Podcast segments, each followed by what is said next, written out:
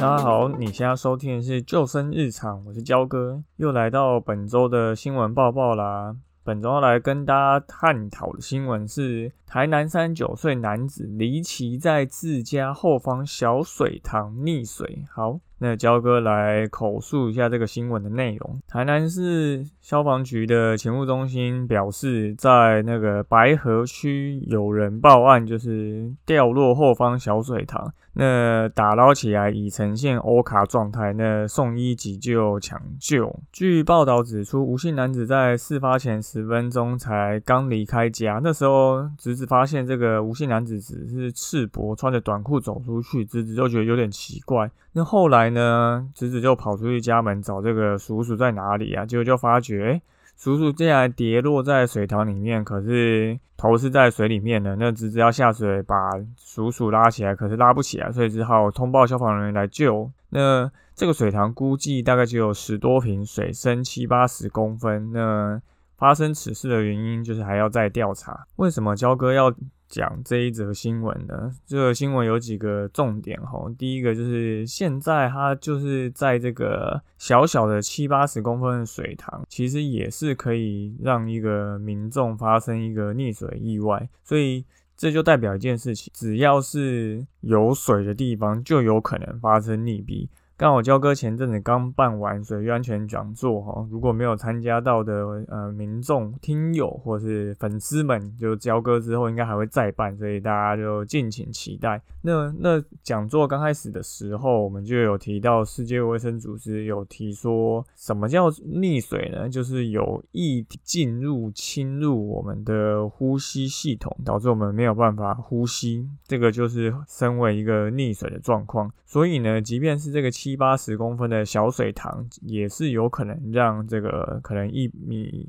六七十甚至一米八的一个成人，导致发生一个溺水的这样的一个状况。那为什么会发生这种情形呢？又有什么样的状况比较会有这种情形发生呢？其实，在这种就是小的池子啊，我们比较常见听到溺水意外，可能是发生在一些可能儿童戏水池啊，或是饭店的游泳池之类。那因为小朋友他们其实会走在这个小池子哦，那这些池子其实深度大概都只有可能三四十公分深而已，所以即便是一般三四岁的小朋友，他已经会走路了，他其实这个水深对他来讲可能也只到他的大腿。或是呃屁股而已，所以其实不是一个很深的深度哈。但可能这个小朋友他嗯肢体他还没有到一个很平稳平衡的一个状况，那有可能是说这个小朋友有在套着一个救生圈。那当他往前走，如果是大人没有牵着他，或者是没有看着他，他自己不小心啊往前跌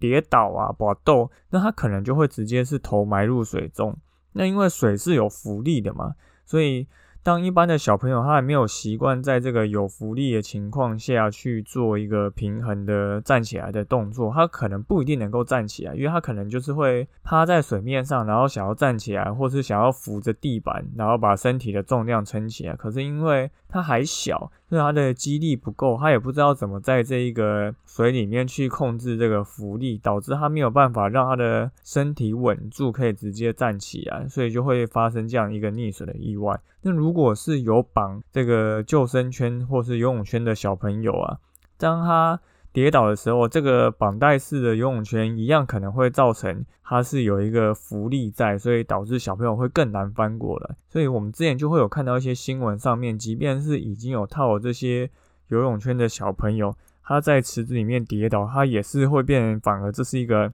让他没有办法顺利站起来的一个阻力。所以焦哥奇每次在呃饭店看到有民众使用这个绑带式游泳圈，其实我都会特别靠过去跟家长说，绑带式游泳圈它当然提供了一个浮力跟一个稳固的平衡，可是呢，它相对的在发生一些状况的时候，它反会形成一个让小朋友自主翻身的一个阻力。所以即便它有这样子的一个游泳圈，我们还是必须多看照一下。那有些去饭店的客人啊，就像焦哥以前还在芙蓉的时候，因为在这种浅的有溜滑梯的戏水池啊，家长其实就会有一个比较放松的心态，然后也有可能觉得这个水池对于小朋友来讲也才可能三四十公分。那有些家长他可能是一打二，甚至一打三，他一次带两三个小朋友一起来，那可能爸爸或妈妈上去拿防晒啊，或者上去拿水枪，或是其他就是戏水浮具。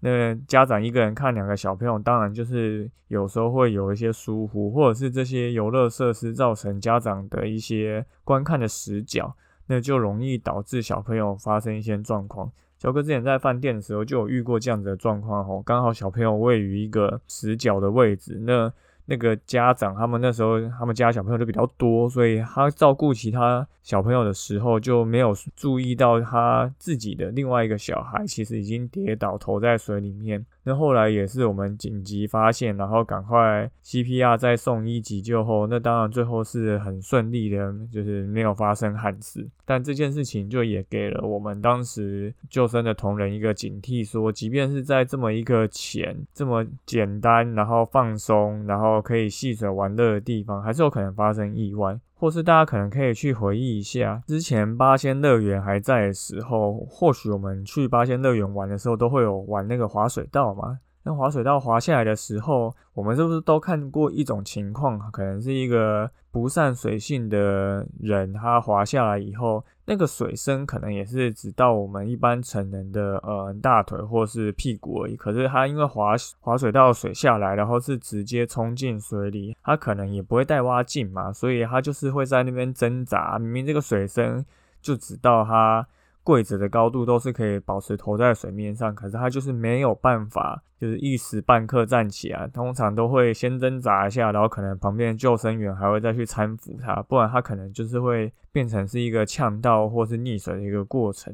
所以。从这个新闻跟焦哥刚刚讲的这几个情境，我们就可以了解到，不管是多浅多深的水，都是有可能发生溺水意外的状况。所以呢，家长如果带小朋友去玩水，就最好还是要注意一下小朋友在浅池的一些安全。那大人一样。有时候可能也是根据你的身体状况，你突然发生一个抽筋，或者是可能如果是长辈还有一些身体上的疾病的话，也有可能会突然之间在一个他可以站着。到底的游泳池或是一个玩水的地方就发生意外，所以我们即便是大人，最好还是要互相看照、照影像，以免一不留神就就发生这样的一个憾事。好，今天新闻报报就到这边，简单讲了一下这则新闻。那感谢你收听今天的救生日常，我是焦哥。焦哥这个月比较忙哦，因为现在有在念研究所，然后现在很多期中报告啊、期中活动都卡在十二月这个月份，所以好像也有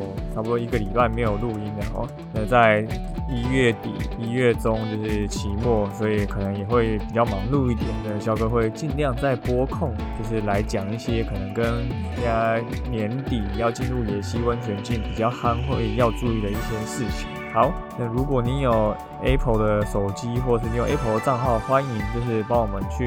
评五颗星、留言、分享。然后，如果你有 IG，也欢迎订阅我们。如果想听什么样的主题，都可以私讯跟我们说。那我们就下次再见喽，拜拜。